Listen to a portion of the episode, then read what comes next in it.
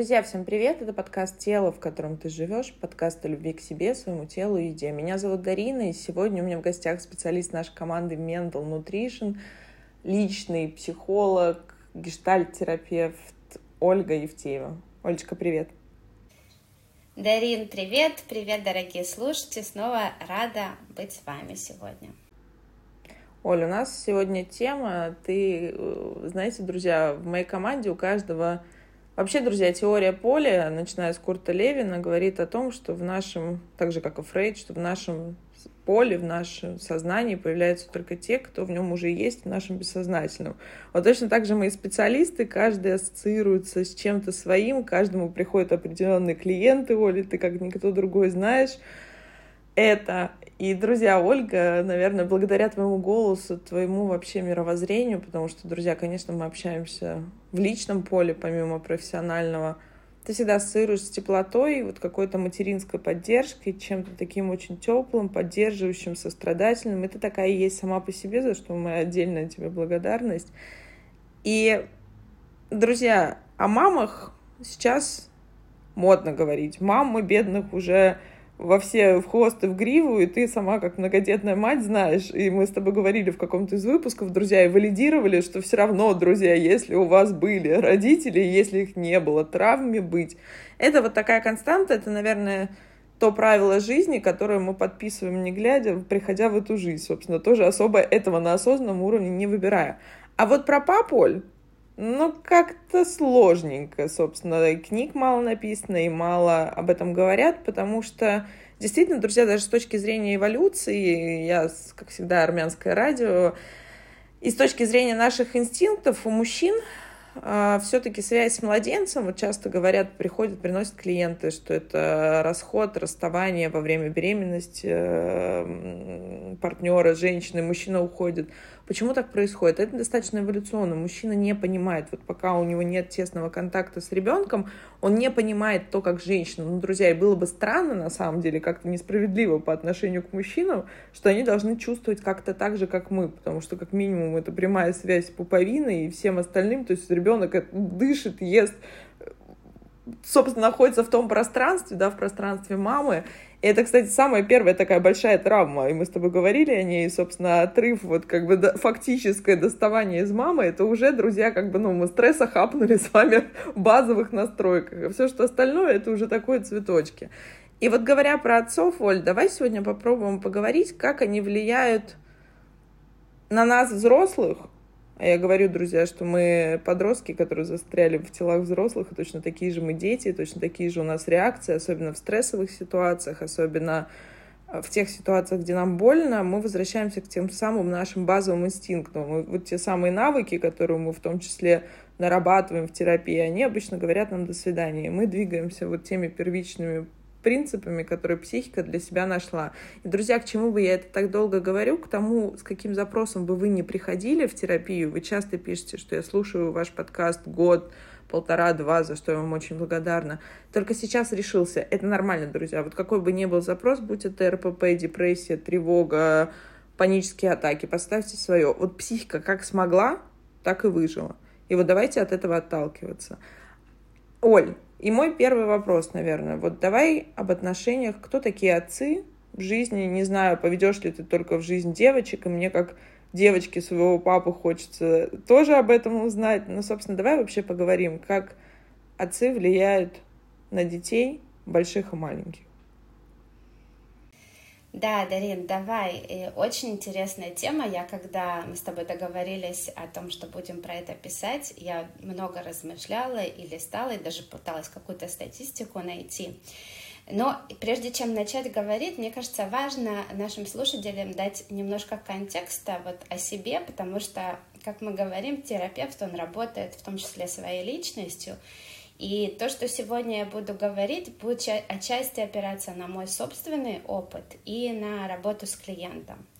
Поэтому, и как мы всегда любим говорить, все наши, то, кем мы становимся, э, это все формируется в детстве, поэтому, мне кажется, такой контекст э, будет важен и будет более понятно про то, о чем мы будем говорить дальше.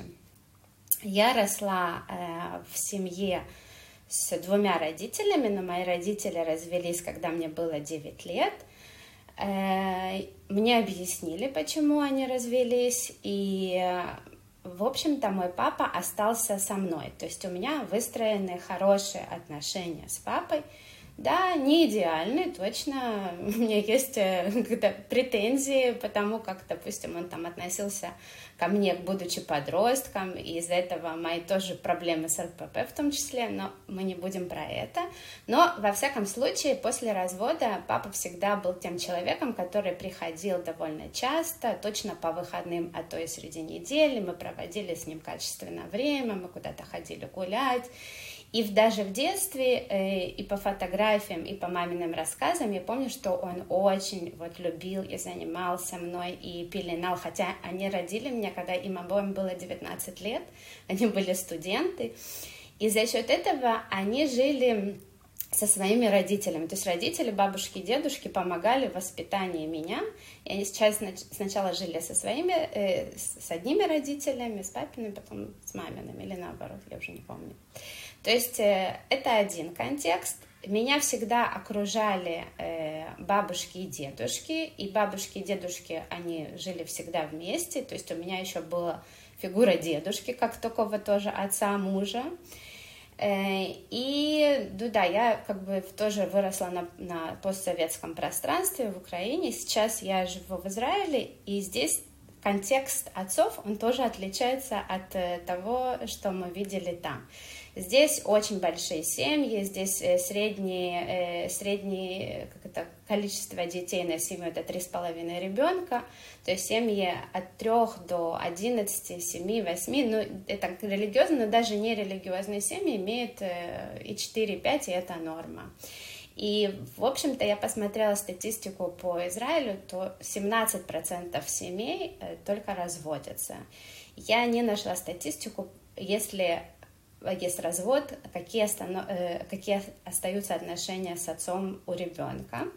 Но из того, что я вижу вот за пять лет здесь, я вижу очень много теплых отцов, я вижу на площадках больше отцов, гуляющих с маленькими детьми, чем мам. Здесь вполне, э, как это, уместно, и многие папы пользуются этим правом пойти в декретный отпуск и сидеть э, с ребенком, если мамы более перспективная работа, то есть они меняются, и вообще здесь декрет всего лишь три месяца у мамы, то есть у нее такой выбор, а до полгода она может за свой счет посидеть, ну, через три месяца дополнительно, а потом они решают, кто из них будет сидеть э, с ребенком. И, то есть, и есть у меня клиенты в терапии, которые, естественно, приходят с разными запросами, но в том числе мы касаемся отношений и с папой, и с мамой. То есть вот такой небольшой контекст, предыстория, чтобы было понятно нашим слушателям, ну, кто я и о чем мы будем говорить. И ты задала вопрос, кто такие отцы. И здесь мне хочется сказать э, следующую вещь, что и отец, и мать, и жена, и муж — это все роли. Мы с этим не рождаемся. Да, у женщины, как у матери, есть э, преимущество, ты об этом сказала, что она может познакомиться со своим ребенком во время беременности, она чувствует эту связь более интенсивно, но это не значит, что родив ребенка, она его в ту же минуту полюбит. Есть абсолютно разные сценарии.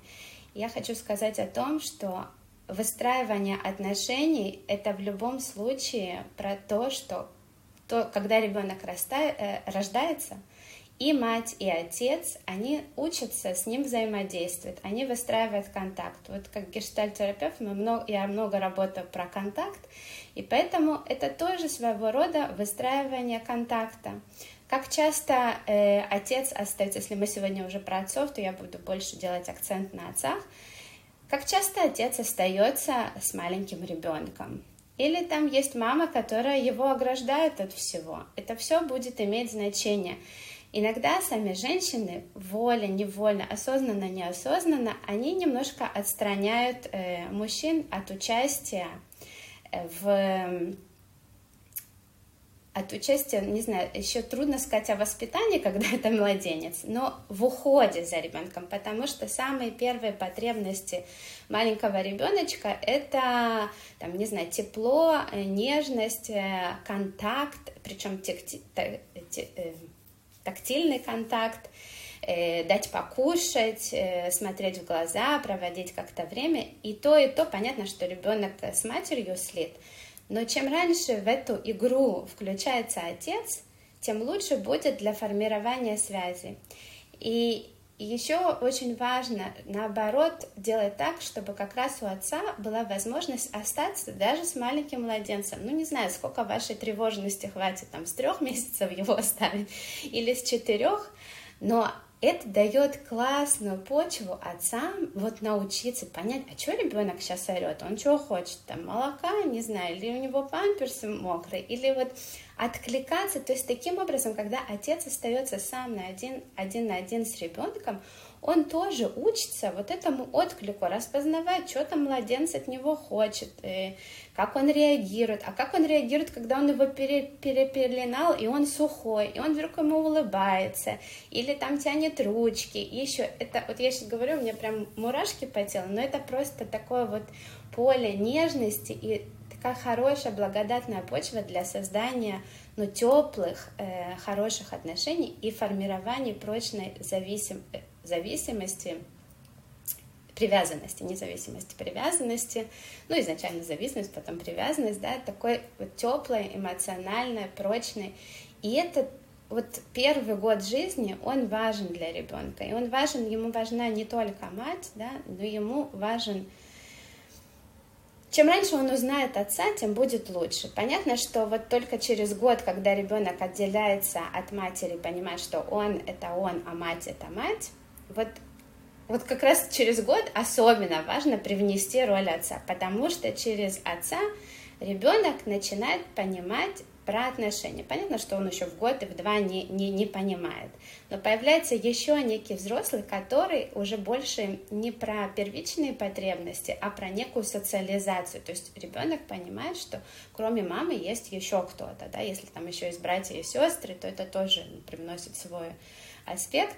Но через отца как раз ребенок, э, неважно какого пола в начале, он начинает понимать про отношения. То есть э, вот подытоживая вот эту часть, я хочу еще рассказать, что это роли, которые каждый из нас э, осваивает. Как мать осваивает роль, так и отец. И вот здесь важно вот этот самый, как это, хороший, достаточно хорошая мать, и пусть будет достаточно хороший отец. Нету никого идеального. Это два человека, которые знакомятся со своим ребенком, которые хотят быть для него хорошим родителем, которые хотят откликаться и откликаются на его потребности. Они стараются как могут и делают ошибки, но делая ошибки, они извлекают уроки и как-то становятся лучше. И вот это вот достаточно для того, чтобы ребенок чувствовал себя э, в надежной, безопасной атмосфере, в атмосфере любви, нежности и заботы. Оль, спасибо. Ну, действительно, это тот фундамент. И знаешь, мне вот сейчас, пока тебя слушала, мы изначально, друзья, начали с вами про статистику, сказал про роли, про статистику разводов и вообще формирования семьи, друзья. И вот, допустим, тут противовес тебе, Оль, в России э, первый брак, ну, в 85%, от 85 до 92% случаев он распадается друзья, потому что вот как раз-таки возвращаясь, подтверждая теорию, что это роли, ну, как бы дети рождают детей, да, мы, мы дети советского, постсоветского пространства, тогда были другие условия, тогда были другие мировоззрения, тогда была другая школа. И напомню, по-моему, с 27 лет, друзья, кто более осведомлен, вот э, акушеры-гинекологи, поправьте меня, но старородящие это уже после 27 или 24 лет. То есть немножко другое. Сейчас сдвигается фокус. Вот мне важно тебя спросить, вот как отец? Отец все-таки в нашей семье, друзья, независимо, мальчик вы или девочка, он отвечает за социализацию, за самоопределение в части работы, в части дела. Это все, все то же самое связано с нашей, друзья, самооценкой относительно того, какое мы место занимаем в этом мире. То есть, если мама дает вот то первичное тепло, заботу, принятие, любовь, поддержку, сострадание и т.д. и т.п., друзья, то отец отвечает за более практичные наши. То есть вспоминаем даже на примере львят, когда лев берет львенка и, собственно, кидает его, как бы вот, вот те самые, показывают ему, как нужно, не знаю, догонять э, добычу, как нужно доставать пропитание. То есть отец все-таки отвечает за это. И, конечно, безусловно, Оль, согласись, для роли отца для мальчика и для девочки они разные. Но проблема в том, что нас никому, никто этому не учит. И мы можем учиться только на своих примерах. И, друзья, и тут мы вспоминаем, мы очень часто говорили про сценарии, когда, к сожалению, отцы, точнее мальчики, будучи мальчиками, они видят опыт отцов агрессивных, которые, опять же, в силу своей травматики, друзья, и тут я немножко их как будто бы оправдываю, проявляет агрессию, возможно, это домашнее насилие, которому нет оправдания, я просто говорю о причинах. Они говорят о том, что я так больше никогда, я точно так не поступлю, со мной точно такого не будет. Оля, дальше по статистике сценарий повторяется. И вот мой к тебе вопрос. Давай, наверное, начнем с того, какой папа должен быть, друзья, и тут должен я беру в кавычки, потому что, опять же, вот ориентируемся на то, он достаточно хороший отец. Но вот какой он должен быть, условно говоря, для мальчика, чтобы взрастить полноценную личность, которая адекватную имеет самооценку, не завышенную, не заниженную, а адекватную, у которой есть цели, у которой есть правильно привитые ценности, общечеловеческие, друзья – и вот я всегда говорю, что у человечности нет ни пола, ни расы, ни, ни возраста, ни географии, ничего, ни, ничего другого. Вот есть ценности привиты. Вот каким он должен быть. А дальше давай пойдем вот о типах тех отцов, которые все-таки, ну, как бы мешают нам так или иначе строить ту жизнь, друзья, ключевое, которую нам хочется. Mm-hmm. Давай, Дарин. Э, я когда э, ну, вот, готовилась, мне такая пришла метафора, что вот мать, она это специалист по э, базовым настройкам и созданию безопасности, а папа это специалист по связям с общественностью и формированию самооценки. Вот такая мне пришла... То есть вот каждый должен стать специалистом в этом деле. И действительно роль отца для девочки и для мальчика они немножко отличаются. И вот мне хочется сказать следующее. И девочка, и мальчик э, через отца... Хорошо, давайте начнем с девочки. Девочка через отца узнает об отношении к себе. То есть он то зеркало, которое она говорит, окей, я нравлюсь мужчинам, я нравлюсь э, сама себе. То есть если отец э, ее любит и нежен к ней и выражает положительное отношение, в том числе к тому, как она выглядит, а дети, у них вот в ранней сексуальности, я даже могу сказать про своих девочек, им 7 и 8 лет, они очень, ну это такая вот первое проявление сексуальности, и они вот как раз с этой сексуальностью обращаются к папе, не ко мне да, как он их находит. И вот такие вот есть такие заигрывания и флирт, да, но дети в этом возрасте ничего не понимают об агрессивной сексуальности, а взрослые, да, то есть это для них важен именно вот если языком психоанализа, да, э, оральный этап, то есть вот поцелуи, нежности, объятия. И вот с этим всем, со всеми этими потребностями, а они у них есть, они идут к отцу, за получением объятий, восхищений, э, комплиментов, а как я оделась, а тебе нравится мое платье, а что ты думаешь про это, а как тебе моя попа? Ну, тут самые разные. Сейчас посмотреть на их танцы, да, там в ТикТоке, они все там э, трусят попами, и это все идет на показ, такое демонстративное поведение, за то, что я наблюдаю в своей семье, для того, чтобы именно вот понять, а как меня воспринимает не только мама, мама не знает, что она любит, а вот как папа, вот, да, он не же понимает, что это противоположный пол, как он. И вот здесь роль отца э, важна для девочки в том, как она сама себя потом будет ощущать, что она знает, что она красива, что она привлекательна и что мужчины к ней хорошо относятся. Дальше эта э, связь растет, растет, растет, и тогда девочка понимает, а какого мужчину я хочу, то есть она начинает больше понимать в своих потребностях, э, окей, я хочу, чтобы был как папа, или мне у папы нравится вот это, а вот это я не хочу, потому что будучи подростком, э, э, обычно так должно быть, подростки должны разочароваться в родителях для того, чтобы очароваться кем-то другим. И тогда они начинают смотреть, а какой папа у моей подружки, как выстраиваются отношения там, дальше они уже смотрят на мальчиков, и фокус с родителя переходит уже во внешний мир, и это хорошо. Это я сейчас говорю всем мамам и всем папам, я говорю, если нас слушает мужская. То есть вот так должно быть, они должны разочароваться. Сначала мы для них Бог, а потом они видят, что Бог тоже косячит, и мы не идеальны. И это классный этап сепарации. То есть, вот подводя итог про девочек, очень важна мужская фигура, через которую они узнают о себе и формируется их самооценка. Если говорить о мальчиках, у мальчиков другая задача. Во-первых, мальчик э, идентифицируется с мужской фигурой, и он всю жизнь как бы остается на стороне отца. И здесь у папы, помимо э, любви, безусловной любви, есть и другие задачи. Есть задача показать мне хочется в этом месте сказать, пацану, да? как быть не мальчиком, а пацаном. Как, например, защитить себя от э, э, хулиганов в школе.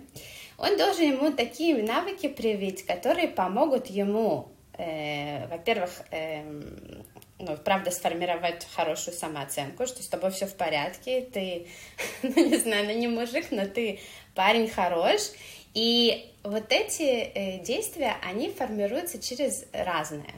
Через игру, через спорт. Вот, например, я сейчас вижу и радуюсь этому как мама. Э, значит, мой сын пошел в спортивную секцию по плаванию, и ему не хватает мышцы в руках, э, как-то силы в руках, и вот там папа, мой муж, он с ним каждый вечер там занимается подтягиванием, тренировкой.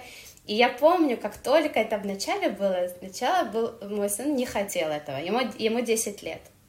Не хотел, о, что-то мне тут это. А сейчас я слышу такие разговоры, папа, как это такие уже, знаешь, мужские, ну, такие они уже более приятельские. И вот в этом, то есть есть несколько функций у отца, которые он должен транслировать мальчику. То есть он должен, помимо того, что он папа, это как бы по умолчанию, он еще должен ему быть и партнером, и наставником, и другом и тем человеком, который рассказывает о границах, и который в какой-то момент поддерживает позицию маму о границах, да, что если мама говорит, вот в этом нет, то папа тоже должен ее поддержать в этом. Не должен оспариваться авторитет матери. Просто у папы есть более... Мы женщины, мы... Вот я помню очень хорошо, в прошлом году у моего сына был конфликт с мальчиком в школе. И у него появилась нормальная агрессия дать ему по морде. Я говорю, как? Драка? Такого не может быть. И я в этот момент, как я произнесла эти слова, я поняла, что я в этом месте, ну, все, я не очень ему помогу. И я быстренько соединила их с отцом и сказала, вы, мальчики, решайте этот вопрос сами. И они как-то решили, они еще подключили старшего сына, он пошел вместе в школу, после этого конфликт в школе был решен. То есть они по-мужски. Мы, женщины, наверное, ну не знаю, говорю мы, но, наверное, большинство из нас, мы более мягкие, мы не очень хотим конфликтов. А у мальчиков у них вот эта такая здоровая агрессия, там самозащититься, самопрезентоваться, она есть. И мужчина, отец, он эту агрессию хорошо может разворачивать и объяснять. Они более прямые, они могут по-разному говорить, не так, как мы, женщины. И вот это хорошо, потому что все равно мальчик идентифицируется с отцом, и он на это будет опираться.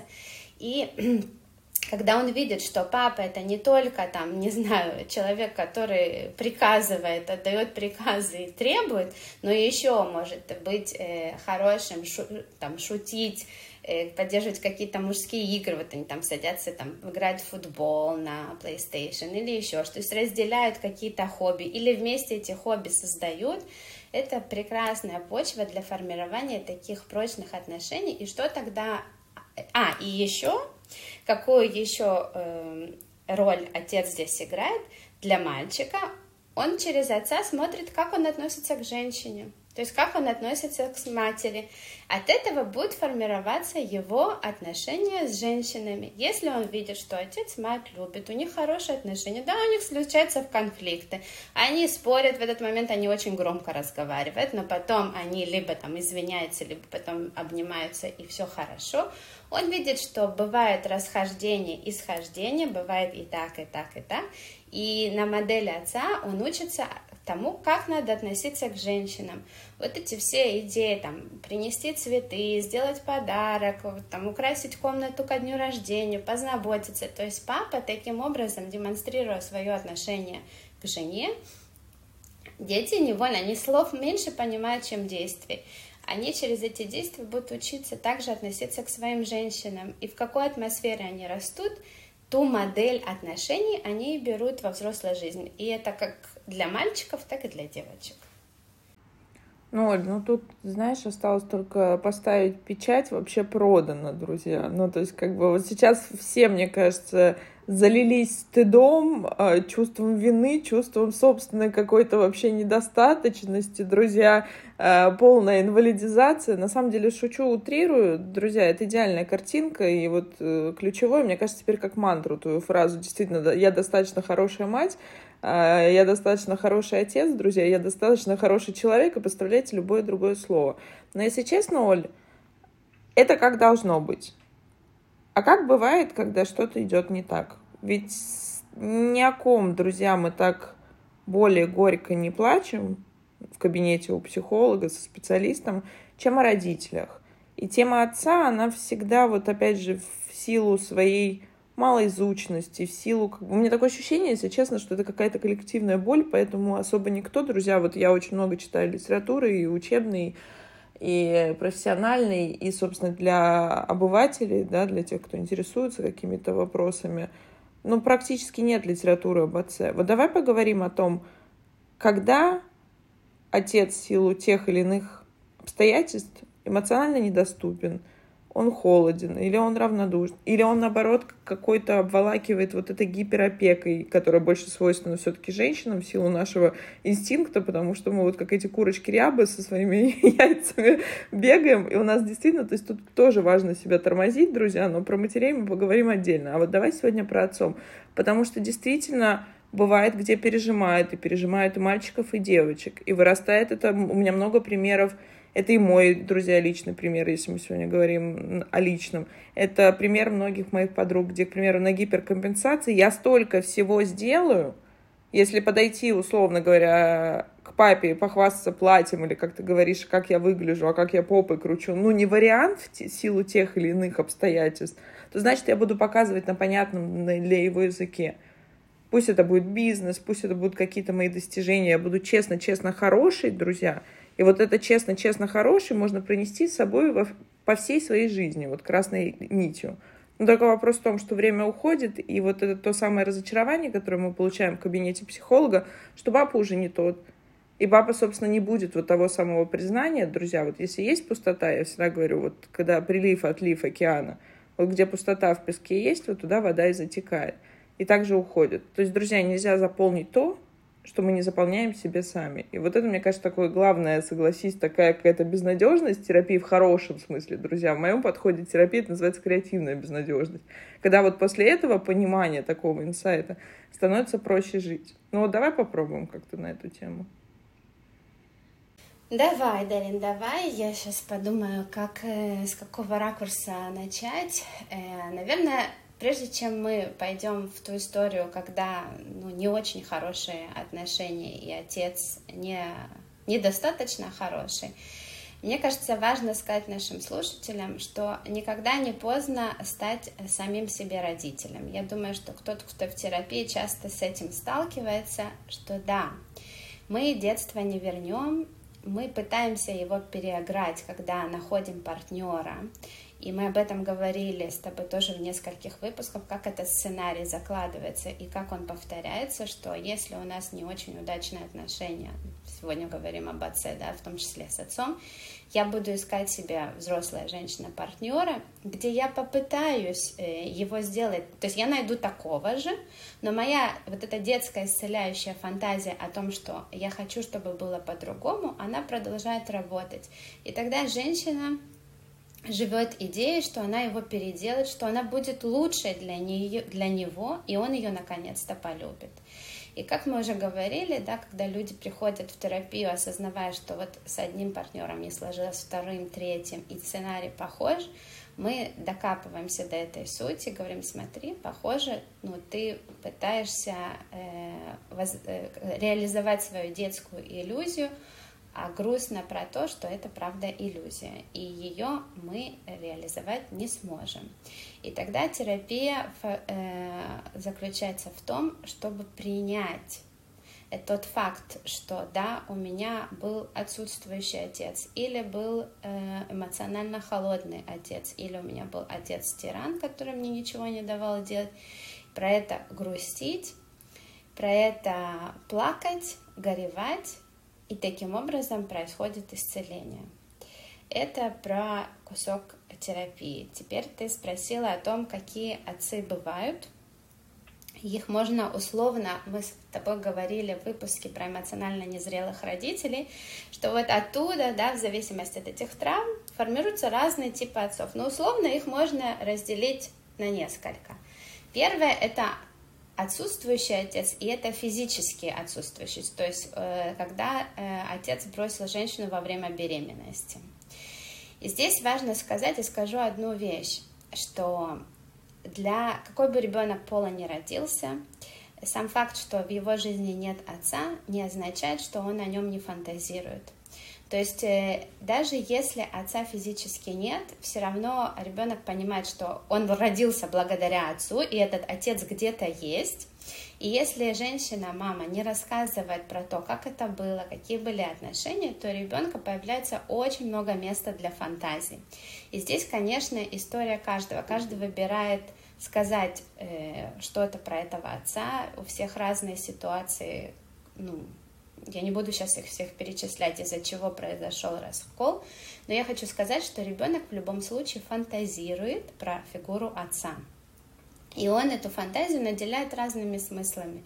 Если этого отца не было, он никогда его не знал, это будет одна фантазия. Если он что-то знал, и он на чем-то основывается, хотя бы когда-то его видел, то дальше он дорисовывает свою фантазию. Ну, то есть в любом случае это, это место, оно не остается пустым в психике ребенка. Иногда, если, э, например, мама живет с бабушкой или дедушкой, обычно бабушки дают вот такую отцовскую роль, то есть она как будто эм, ну, по умолчанию становится отцом, потому что бабушки тоже бывают разные, бывают мягкие и хорошие, бывают более строгие, но вот это место пусто не бывает, что надо сказать. Это одна история. Вторая история — это, ну, давай возьмем отец-тиран, и эта тирания, она имеет тоже два аспекта. Э, она происходит из э, того, что, с одной стороны, это сильная тревога, то есть это очень тревожные отцы, которые маскируют свою тревожность за сверхконтролем. И если у матери, например, э, тревожность переходит в гиперопеку, то она становится гиперопекающей, то отец тревожный становится гиперконтролирующий. Он отрезает все чувства, все эмоции, потому что ему самому трудно со своей эмоциональной сферой. Поэтому это все выглядит как такое вот приказы, э, подчинение жестким правилам и подогнать, э, неважно, девочку или мальчику под какую-то свою картину, но без эмоциональных связей. Да, я не буду, мне как-то не очень хочется говорить о садистических о аспектах и инцестозных, но, к сожалению, это тоже встречается. И это просто, ну, мне кажется, такая отдельная тема. Я не очень как-то тут хочу глубоко в нее заходить. Но все, что мы слышим и видим, или там от друзей, это, это все вот из этой роли может происходить. И, и еще есть, э, э, э, есть отцы, которые пассивные, они это вот, которые эмоционально холодные, то есть они, не, они слабы ну, за счет того, то есть то, то, как они, они обычно воспитаны были такой властной э, матерью, и они как-то свое все мужское отсекают, и они обычно такие вот пофигисты, не знаю, ну в таком не очень хорошем контексте. Есть пофигизм хороший, а это такое равнодушие. И для ребенка это тоже очень-очень больно сталкиваться с равнодушием. То есть неважно, мальчик или девочка приходит ему рассказать о чем-то важном, о своих каких-то потребностях, успехах, а он просто, да, угу, хорошо, да. Или вот часто такая история, пойди спроси маму, мама скажет тебе, как делать. Да? То есть они не берут активного участия в создании контактов с, с детьми, со своими, они выбирают такую позицию отрешенного, и от клиентов часто можно услышать э, в терапии «мой отец был», и все. Но никакой связи с ним не было. А потребность это остается незакрытой. Конечно, хочется, чтобы кто-то пришел, да, то, о чем я раньше сказала, и заполнил это место. Это, это вот такой пассивный отец, еще отдельно выделяют безразличного отца, это такой равнодушный, но э, это, равнодушный вариант отца-тирана, то есть он вообще никак не реагирует на то, что происходит в семье. Но это здесь коротко.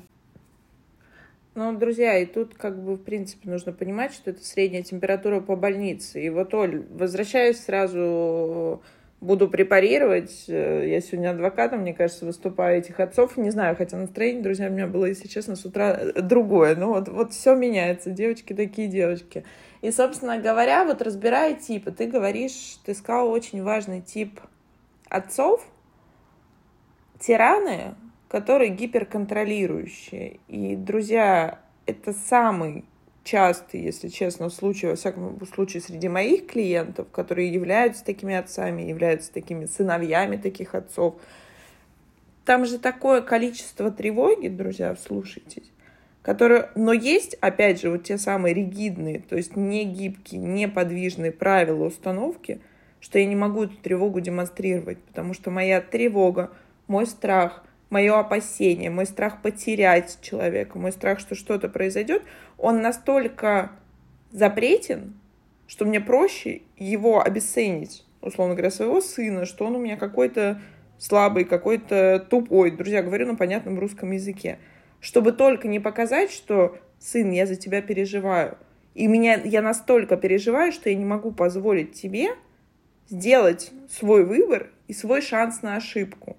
И вот тут, друзья, вот это, это самое зачастую. Но опять же, здесь работает по-разному.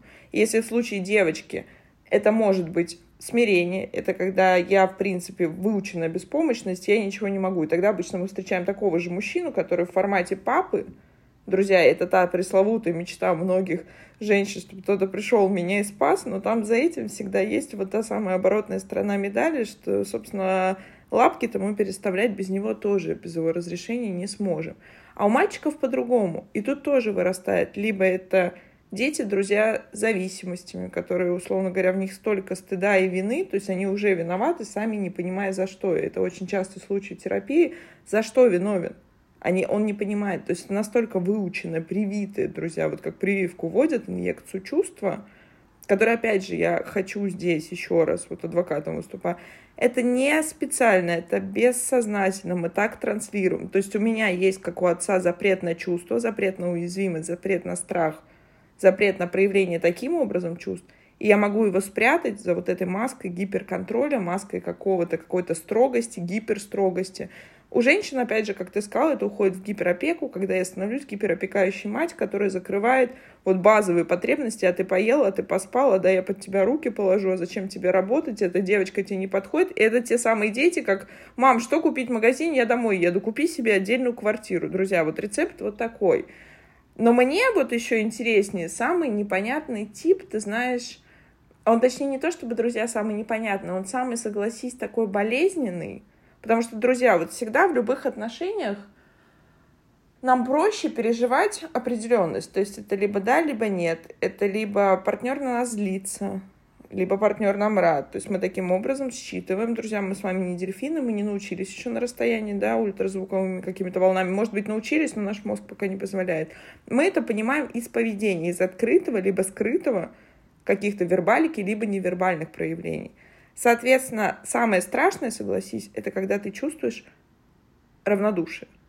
Вот это самое страшное. Особенно, друзья, если брать, что это твоя мать и отец. Он не злится. И вот тогда именно, кстати, дети очень часто привлекают внимание. Особенно в семьях, где, допустим, там новая семья у отца или у матери, ну, чаще у отца. Они, они пытаются привлечь внимание, но, опять же, разными способами. Кто-то становится отличником и медалистом, или там, я не знаю, нобелевским лауреатом, и чаще всего они признаются. То есть, если даже почитать, ты знаешь, я недавно читала историю Дэми Мур, что там было чуть ли не насилие какая-то, ну, то есть там какая-то абсолютно страшная история, связанная с родителями, и вот так, на гиперкомпенсации, друзья. Платит ли она за эту цену? Абсолютно точно да. Я с ней не знакома, но я могу догадаться, что ее психика вряд ли отличается от каждого из нас. И есть другая сторона.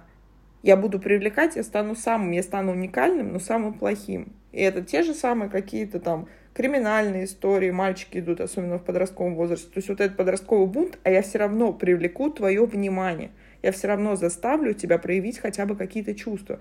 И согласись, вот это самый сложный тип, потому что там настолько все заблокировано, там настолько все заморожено, друзья, что есть просто способы, вот, к примеру, вот вопрос деньгами. Вот меня многие клиенты приходят, отец давал деньги, или отец показывал любовь деньгами, но какой-то эмоциональной близости не хватало. Вот как вот здесь, что это за тип такой? Давай попробуем. Друзья, опять же, видите, даже мы не можем как-то четко структуру выстроить, ну, потому что, правда, там сложно. Там нужно копать все-таки со стороны папы, что было в его детстве. То есть мама в этом плане, мне кажется, более податливы и понятны.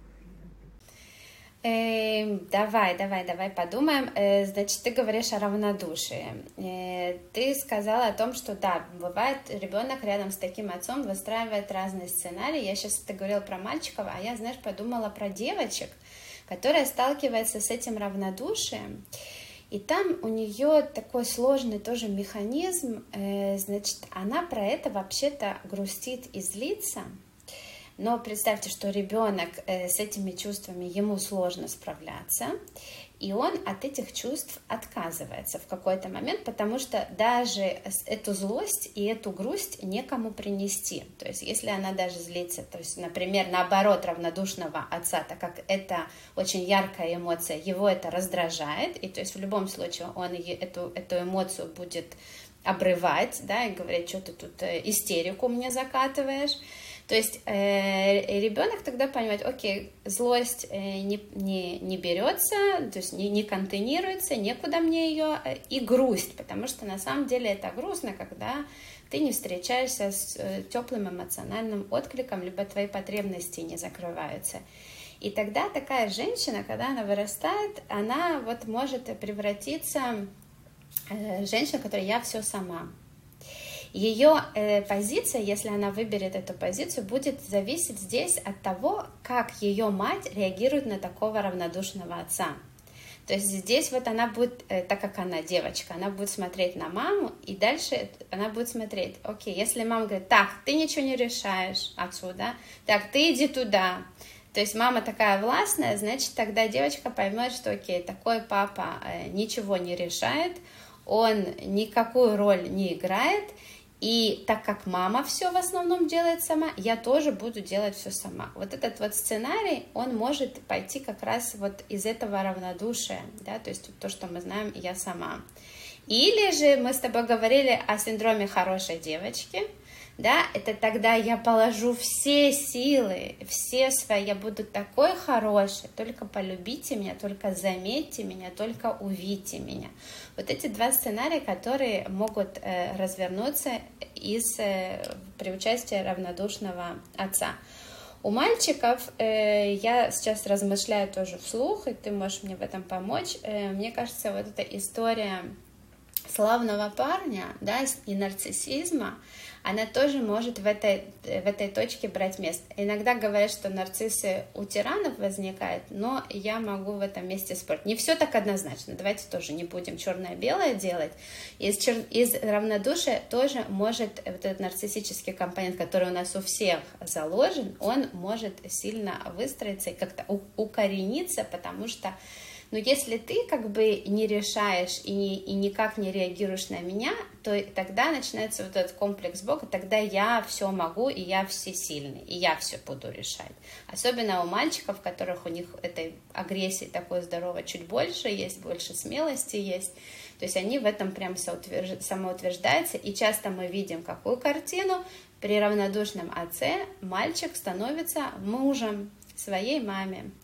А мама, радуясь, что сын такой хороший, еще больше на него женится, правильно, как-то подженивается на него и не упускает, потому что с этим не получилось, теперь ты мой.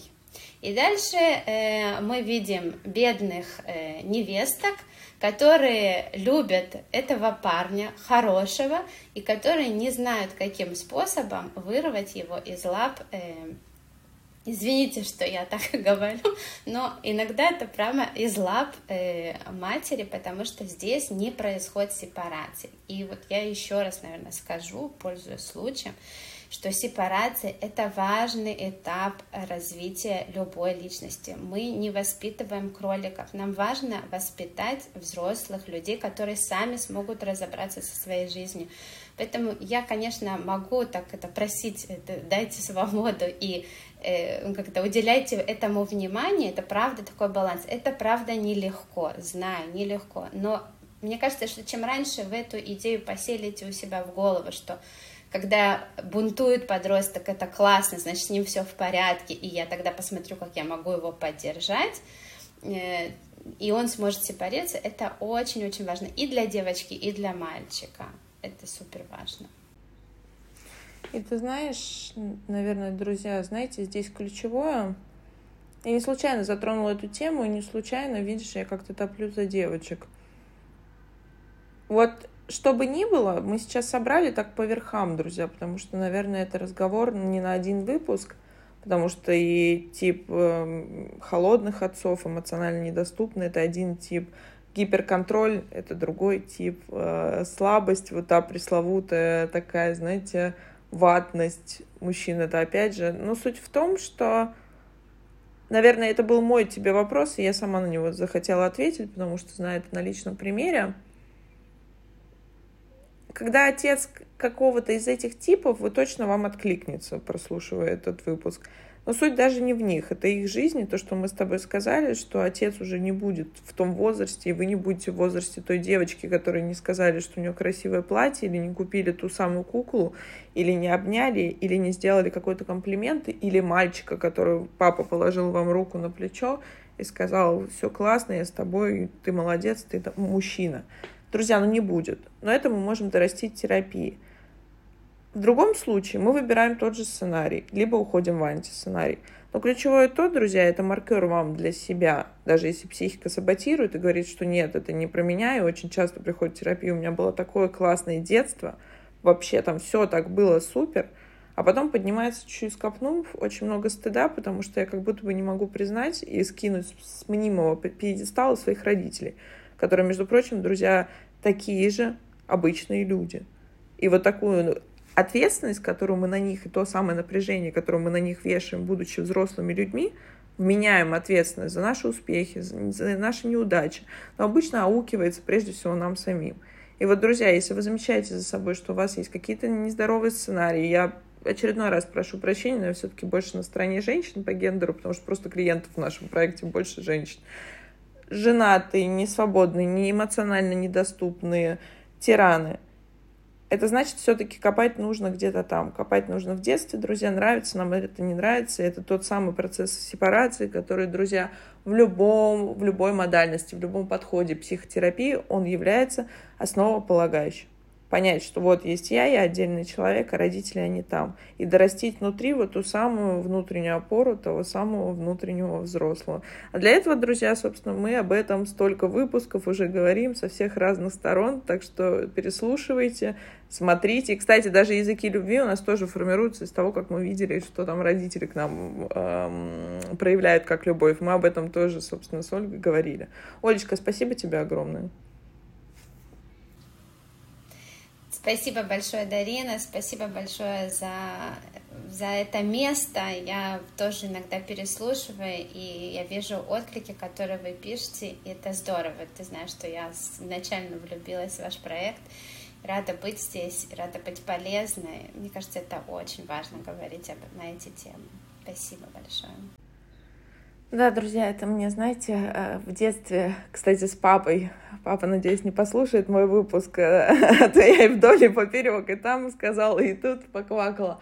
Мы с ним искали мои таланты. Вот я знаю, у меня талант собирать действительно вокруг себя классных людей и отличных специалистов, отличных по человеческим качествам. И мы начали как раз-таки наш выпуск «Друзья с ценностей». И вы знаете, наверное, это то самое фундаментальное — та какая-то, наверное, путеводная звезда или как-то выберите свое, вот тот самая лунная дорожка на воде, с которой действительно проще жить и проще двигаться, и проще понимать, что все поправимо, друзья. И каждый, вот вчера пересматривала групповую терапию с Мариной Емельяновой, она сказала такую фразу, что ну, давайте уже закончим относиться к нашей проблеме как к проблеме и поймем, что зачем-то нам это нужно.